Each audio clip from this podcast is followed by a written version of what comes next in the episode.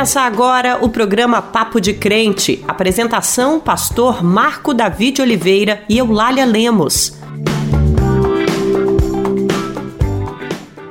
A paz do Senhor, meu irmão, a paz do Senhor, minha irmã. Coisa boa estarmos juntos aqui em mais um programa Papo de Crente.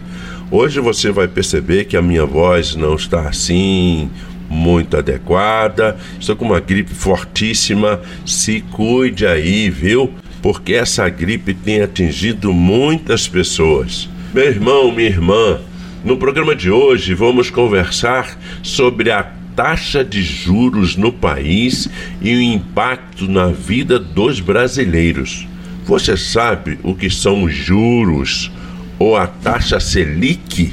Que coisa é essa? Você sabe que os juros afetam o seu poder de consumir produtos e serviços tais como alimentos, eletrodomésticos, medicamentos, serviços estéticos, serviços de manutenção da sua casa, entre outros. Temos ouvido bastante a mídia falar sobre esse tema nos últimos dias. É importante sabermos o que a Bíblia fala sobre esse tema e como nossa vida é afetada. Verdade, pastor, mas temas que falam sobre economia sempre são tão complicados de entender que eu quero chamar a atenção de todo mundo e eu junto vou ficar muito atenta a tudo que será dito e explicado nesse programa, porque quero saber direitinho a importância de entender sobre juros e como isso altera a minha, a minha finança, né? a minha casa, a minha vida. Nunca parei para prestar muita atenção quando os jornais começam a falar sobre juros, política monetária, dólar, até porque eu não entendia muito.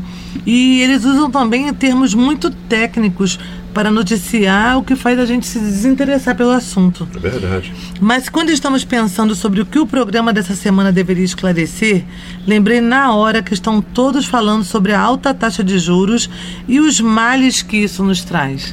Você sabia, caro irmão, cara irmã, que o Senhor nos dá algumas orientações sobre como lidar com o dinheiro, tanto para o nosso próprio sustento, quanto para o sustento do nosso próximo, a fim de que haja justiça no meio do seu povo e ninguém sofra com a falta de recursos para sobreviver. Em Êxodo 22, 25 diz assim: Se fizerem empréstimo a alguém do meu povo, há algum necessitado que viva entre vocês, não cobrem juros dele, não empreste visando lucro. E também lá em Ezequiel, capítulo 18, versículo 8, diz assim: Ele não empresta visando lucro nem cobra juros. Qual será o motivo de uma recomendação tão específica? Vejam que os textos falam em empréstimos e juros. Precisamos ficar atentos a isso e aprender o máximo possível para andarmos em justiça e paz. Exatamente, pastor.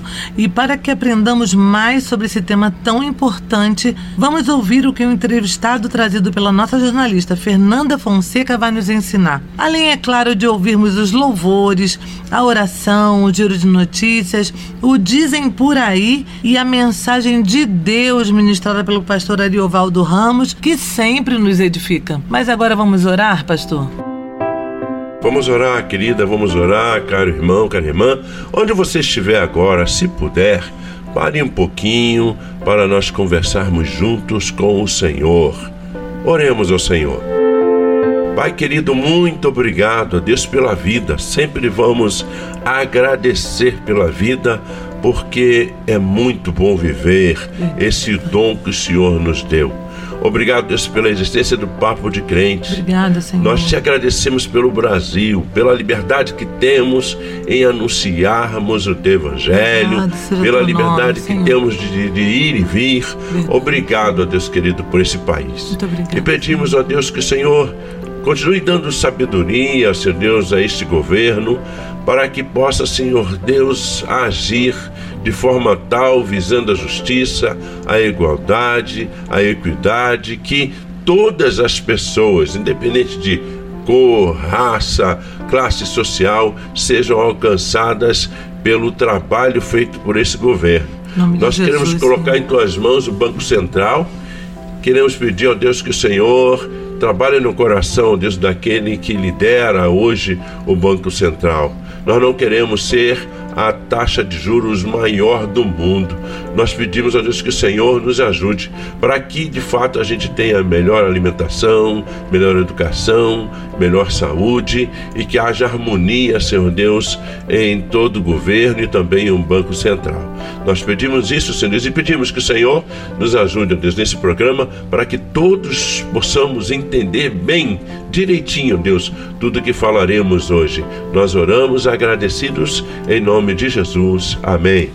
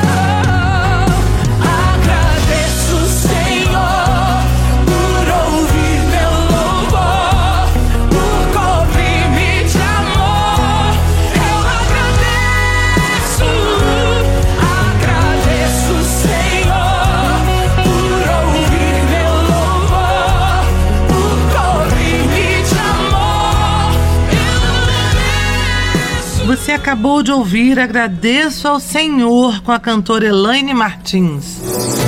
De acordo com os últimos levantamentos realizados, o Brasil é o país com maior taxa de juros do mundo. E isso não é bom, irmãos. E se mantém na liderança deste ranking desde maio de 2022. A taxa hoje está em 13,75%. Segundo especialistas econômicos, o objetivo da criação da taxa de juros em qualquer país é para assegurar que a economia se mantenha estável e saudável também evitar descontroles de preço. Normalmente, as taxas de juros são definidas pelos bancos centrais de cada país e são utilizadas para conter a inflação quando a demanda de consumo está alta, provocando aumento generalizado de preços e uma procura maior por crédito. Diferente do que ocorreu no Brasil há décadas passadas, a inflação está dentro do parâmetro aceitável. Entre o final da década de 1980 e começo dos anos 1990,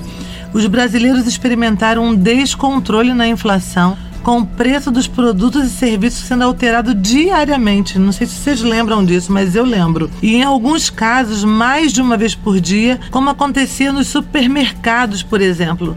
O salário não estava valendo nada, irmãos.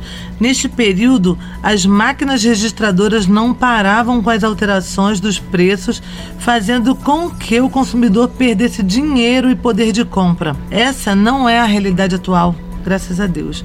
Hoje a inflação segue controlada, mas a taxa de juros alcançou um índice exorbitante, provocando o endividamento da população e impossibilitando a tomada de crédito. Em muitos países, países pobres e ricos, os juros praticados pelos bancos centrais são menores do que a inflação registrada, o que demonstra que a direção do Banco Central brasileiro está indo na contramão do mundo com uma taxa de juros muito maior que a inflação. Desde fevereiro de 2021, o Banco Central se tornou independente. Isso porque o Congresso Nacional aprovou uma lei apresentada pelo então presidente Jair Bolsonaro, que sempre teve uma linha econômica que privilegia os ricos. Devido a essa regra, o governo do presidente Luiz Inácio Lula da Silva não tem poder para reduzir a taxa de juros imposta pela equipe do Banco Central, indicada por Bolsonaro à época, o que faz com que escolhas econômicas feitas pela equipe do presidente Lula e do Ministério da Fazenda demore a proporcionar aos trabalhadores e crédito e poder de compra. O presidente Lula vem denunciando os prejuízos dos juros altos impostos pelo Banco Central. Para você entender, vamos citar alguns motivos para que a taxa diminua porque impactam diretamente a vida dos trabalhadores das pessoas mais pobres do país. Os juros altos aumentam o valor das dívidas, deixando as famílias cada vez mais afundadas numa crise financeira. Também o crédito fica mais caro, irmão e irmã. Obter um empréstimo financeiro, seja para quitar dívidas ou até investir no negócio, custa mais. O Banco Central determina a taxa de juros e deve ser cobrada nas operações de empréstimos. No entanto, em vez de as instituições financeiras se basearem nela para a cobrança de juros, cobram percentuais ainda maiores. Assim, quanto maior for a taxa, maior serão os juros cobrados. Por isso, ao utilizar o cheque especial e não pagar a fatura total do cartão de crédito, o consumidor corre risco de ficar mais endividado e não conseguir sair das dívidas. Isso é terrível. Os juros altos favorecem apenas o grupo mais rico do país, que representa, meu irmão, minha irmã, 1% de toda a população brasileira. Este índice tão alto só interessa a essa elite econômica que compra títulos do governo para investimento em aplicações financeiras particulares. São os chamados rentistas que vivem dos juros de suas aplicações. Aumenta também a dívida pública do país. Mas o que é isso? O dinheiro pago por todos os contribuintes brasileiros, todos nós trabalhadores, vai sim para os mais ricos, porque só eles podem comprar títulos de tesouro nacional, porque só eles têm recursos para isso. Usando como referência a taxa de juros determinada pelo Banco Central, o governo também fica cada vez mais endividado, não sobrando dinheiro para investir em benefícios sociais, como por exemplo o Bolsa Família, o Farmácia Popular, Minha Casa e Minha Vida, entre outros. E não para por aí. Como o governo tem de pagar aos compradores desses títulos públicos? Dizia de obras essenciais. Os bilhões pagos pelo governo federal com a dívida pública impedem também a construção e reparos em estradas, a construção de moradia popular, a construção de açudes, escolas, creches e outras coisas. E há no país 14 mil obras paradas, pastor, que podem gerar emprego e renda para os trabalhadores. Também é sentida no crédito imobiliário para a compra da casa própria e nos bens de consumo, como geladeiras, fogões, carros, celulares entre outras coisas. Com as empresas tendo de pagar juros maiores, a tendência é transferir para o consumidor essa conta, aumentando o preço final dos bens móveis e imóveis. Os juros altos impedem a geração de empregos. Sem dinheiro, as empresas diminuem as contratações com receio de não conseguir pagar as dívidas, até mesmo por falta de compradores para os seus produtos, já que o endividamento das famílias impede que elas consumam. É um círculo vicioso. O alto índice ainda impede a distribuição de renda e, por último, trava a economia. Sem emprego e sem girar a roda da economia, o governo não arrecada. Sem arrecadação, a economia trava. Os mais pobres passam fome e a classe média empobrece. Para nos ajudar a entender mais sobre esse tema tão complicado, vamos ouvir Max Leno, economista e técnico do DIEESE. Ele vai ser entrevistado pela nossa jornalista Fernanda Fonseca. Oi, Fernanda, agora é com você. Olá, Eulália, pastor Marco Davi e todos os ouvintes que nos acompanham. Max, você pode começar falando um pouco sobre a alta taxa de juros e quais os impactos dela na nossa vida? No que diz respeito à taxa de juros, no Brasil, ela é definida pelo Banco Central, ela tem inclusive um nome chamado de taxa Selic e ela acaba se constituindo, né, a taxa de juros que é utilizada no mercado financeiro. Agora, sem dúvida alguma, ela acaba também tendo reflexos na vida das pessoas, na vida dos trabalhadores de uma forma geral, já que ela influencia de fato a vida do trabalhador e da trabalhadora, tanto diretamente como também indiretamente, pois é essa taxa que acaba é, influenciando todas as demais taxas de juros no mercado como a taxa do cartão de crédito, é, a taxa das negociações do campo imobiliário e até a taxa de juros na prestação da compra da geladeira, de micro-ondas, ou seja, dos bens que geralmente os trabalhadores e as trabalhadoras consomem para suas residências. É, então, a taxa de juros, sem dúvida alguma, acaba tendo também um reflexo tanto direto como indireto na vida dos trabalhadores e das trabalhadoras brasileiras e brasileiros. Com a mudança das regras de autonomia e prazo de gestão da diretoria do Banco Central, o atual governo do presidente Lula não tem poder para reduzir as taxas diretamente. Existe algum outro mecanismo econômico que amenize esse problema? Na verdade, em se tratando da condução da política monetária, não só do Brasil, mas também de outros países, existem alguns instrumentos clássicos, ou seja, né, alguns instrumentos que geralmente os bancos centrais espalhados pelo mundo é, se utilizam para atingir determinados objetivos.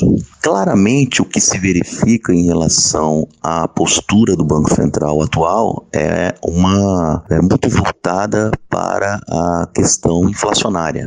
Né? Levando em consideração, inclusive, um comparativo com outros países, verifica-se que a taxa de juros no Brasil é uma das mais altas do planeta. Mas, é, como havia dito, existem também outros instrumentos de condução da política monetária que podem efetivamente ser calibrados ou utilizados pelo governo com esse objetivo. A, a, definição da chamada taxa de redesconto, que é a taxa de juros que é cobrada nas relações entre os bancos, que acaba é, facilitando ou dificultando um pouco mais a concessão de crédito no mercado e também a questão das chamadas alíquotas ou taxas da chamada reserva compulsória, né? ou seja, quanto que os bancos necessariamente têm que manter é, no, no caixa do Banco Central, que, que é um instrumento também de, de aumento ou redução do crédito né, na economia.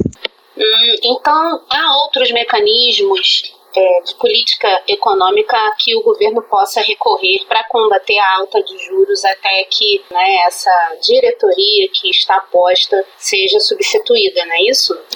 A definição da taxa de juros, ela é um dos componentes da política monetária né, do governo. A condução da economia do país, ela se dá principalmente por outros instrumentos de política econômica, como a política fiscal, que diz respeito à arrecadação e às despesas do governo e a própria tributação. No âmbito da própria política monetária, conforme eu havia dito, existem instrumentos, outros instrumentos específicos que o Banco Central também se utiliza para não só relacionada à questão inflacionária, mas também é, para a política de crédito do país, mas também né, existe o instrumento da chamada oferta de moedas na economia, né? Quanto mais você oferta moeda ou quanto menos você oferta moeda, isso pode ter impacto, né? Também na vida das pessoas e a própria questão da chamada política cambial, que é a definição da taxa de câmbio no país já que esse instrumento ele também é, se constitui como um elemento da política econômica dos governos e ela pode impulsionar é, ou reduzir as exportações e as importações de um país, né, o que acabam também podendo trazer reflexo nos preços dos bens que são consumidos pelos trabalhadores e, consequentemente, mostrando, evidenciando né, de que maneira a política econômica e a própria condução da política monetária por intermédio de outros instrumentos, não apenas a taxa de juros, podem também estar tendo reflexo na vida né, dos trabalhadores e das trabalhadoras. Os oh aleluia, vão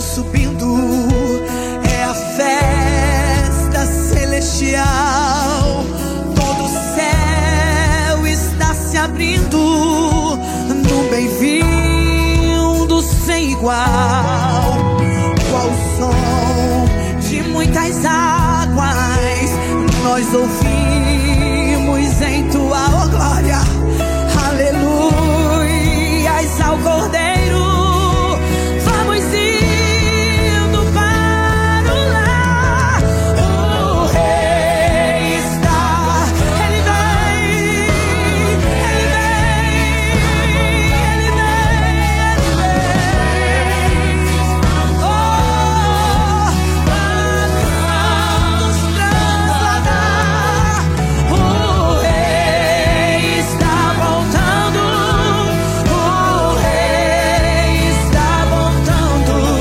Você acabou de ouvir O Rei Está Voltando com a cantora Midian Lima. Olá, pastor Iovaldo Ramos, como vai você? Que Deus abençoe, querido. Seja mais uma vez bem-vindo e compartilhe da palavra do Senhor. Será que a palavra de Deus tem a dizer alguma coisa sobre dinheiro?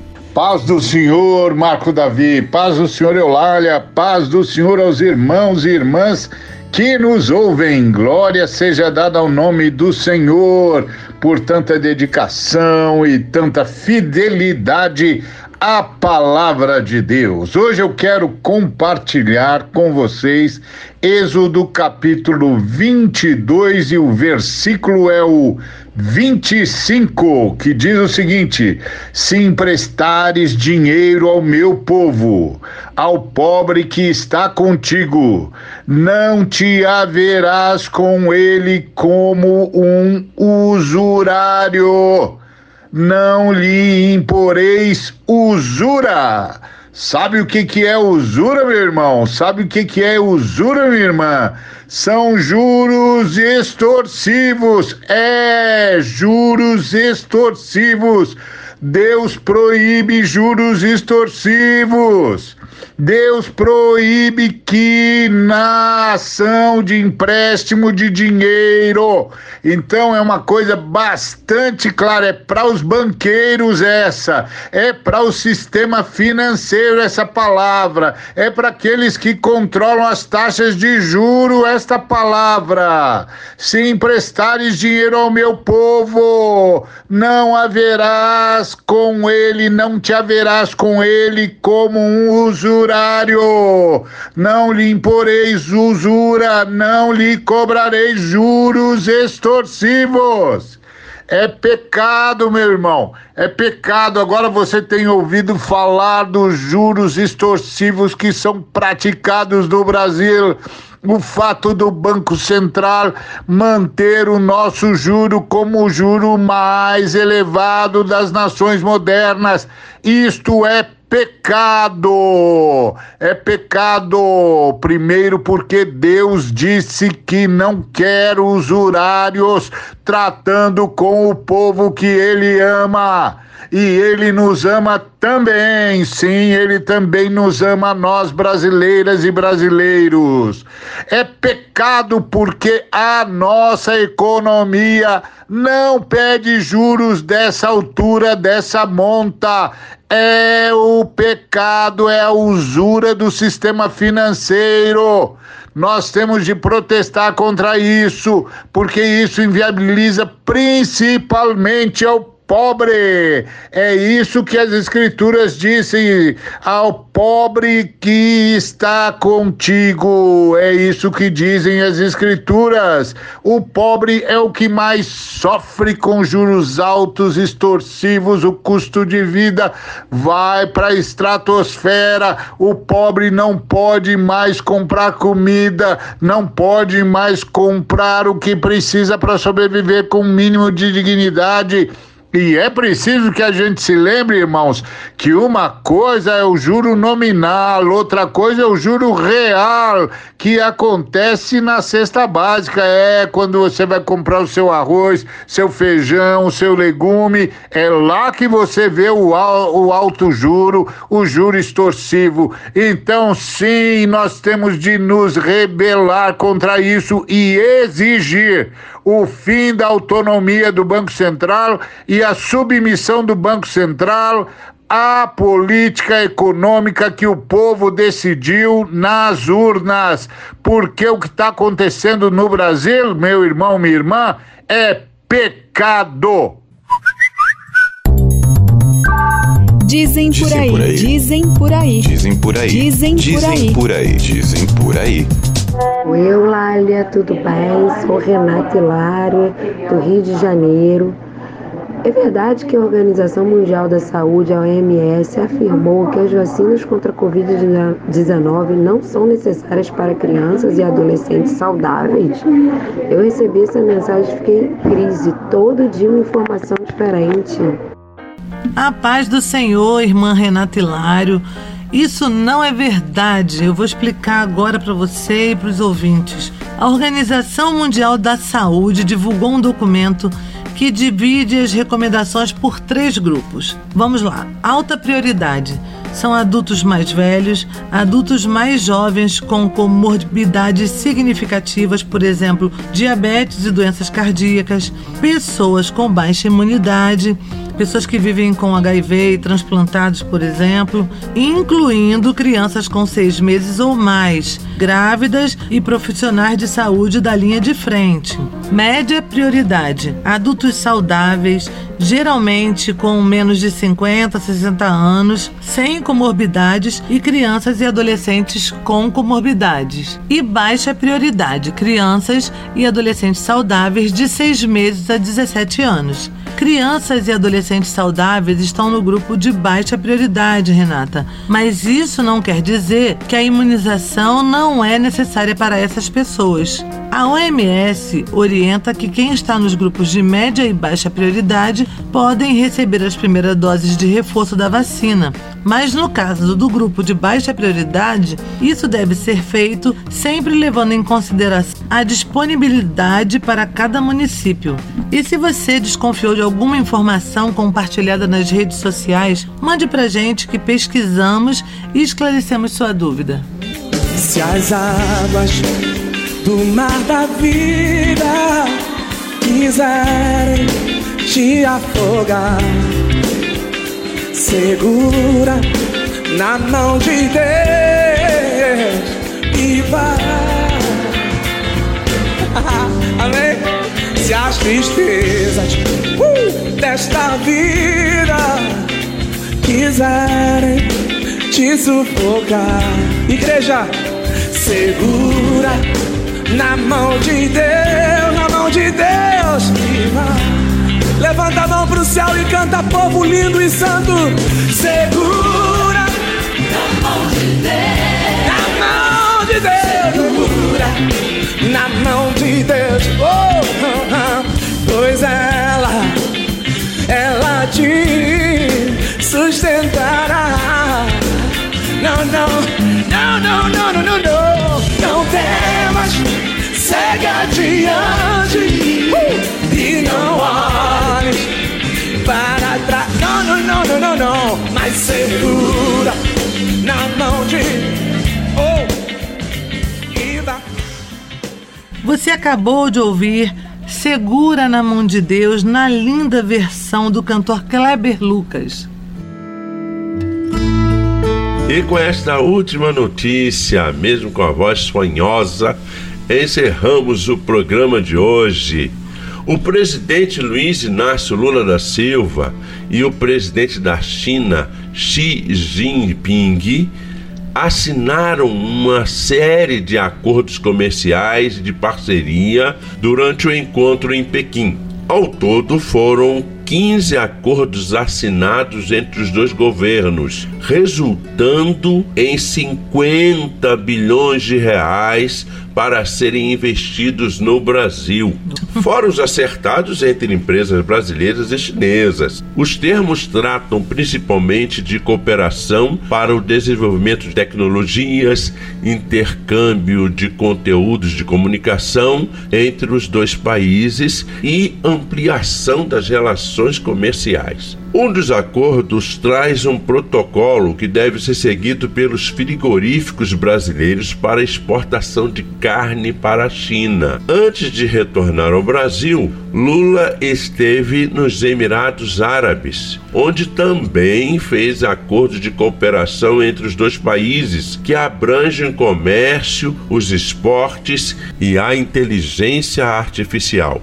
O governador da Bahia também assinou memorando com uma refinaria árabe garantindo investimento de 12 bilhões de reais em 10 anos para a construção de uma fábrica de diesel verde e de querosene de aviação sustentável no estado baiano. Pastor, você falou em um contrato de 10 anos. Então esse governo termina e continua o contrato? É exatamente isso, Eulália, meu irmão, minha irmã. Que notícia boa!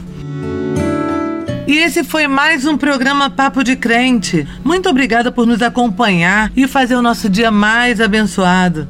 O programa Papo de Crente é uma iniciativa da Frente de Evangélicos. Vamos agora encerrar o nosso programa com a bênção ministrada pelo pastor José Honório de São Paulo. Até a próxima semana. Que Deus os abençoe. Que as bênçãos de Deus que enriquecem e não acrescenta dores sejam sobre vossas vidas. Que a presença do Pai Celestial seja constante no seu caminhar, no seu deitar, no seu momento de vida que você estiver. Em nome do Pai, do Filho e do Espírito Santo, eu peço e invoco a Deus a bênção dele sobre sua vida. Amém. Você ouviu o programa Papo de Crente.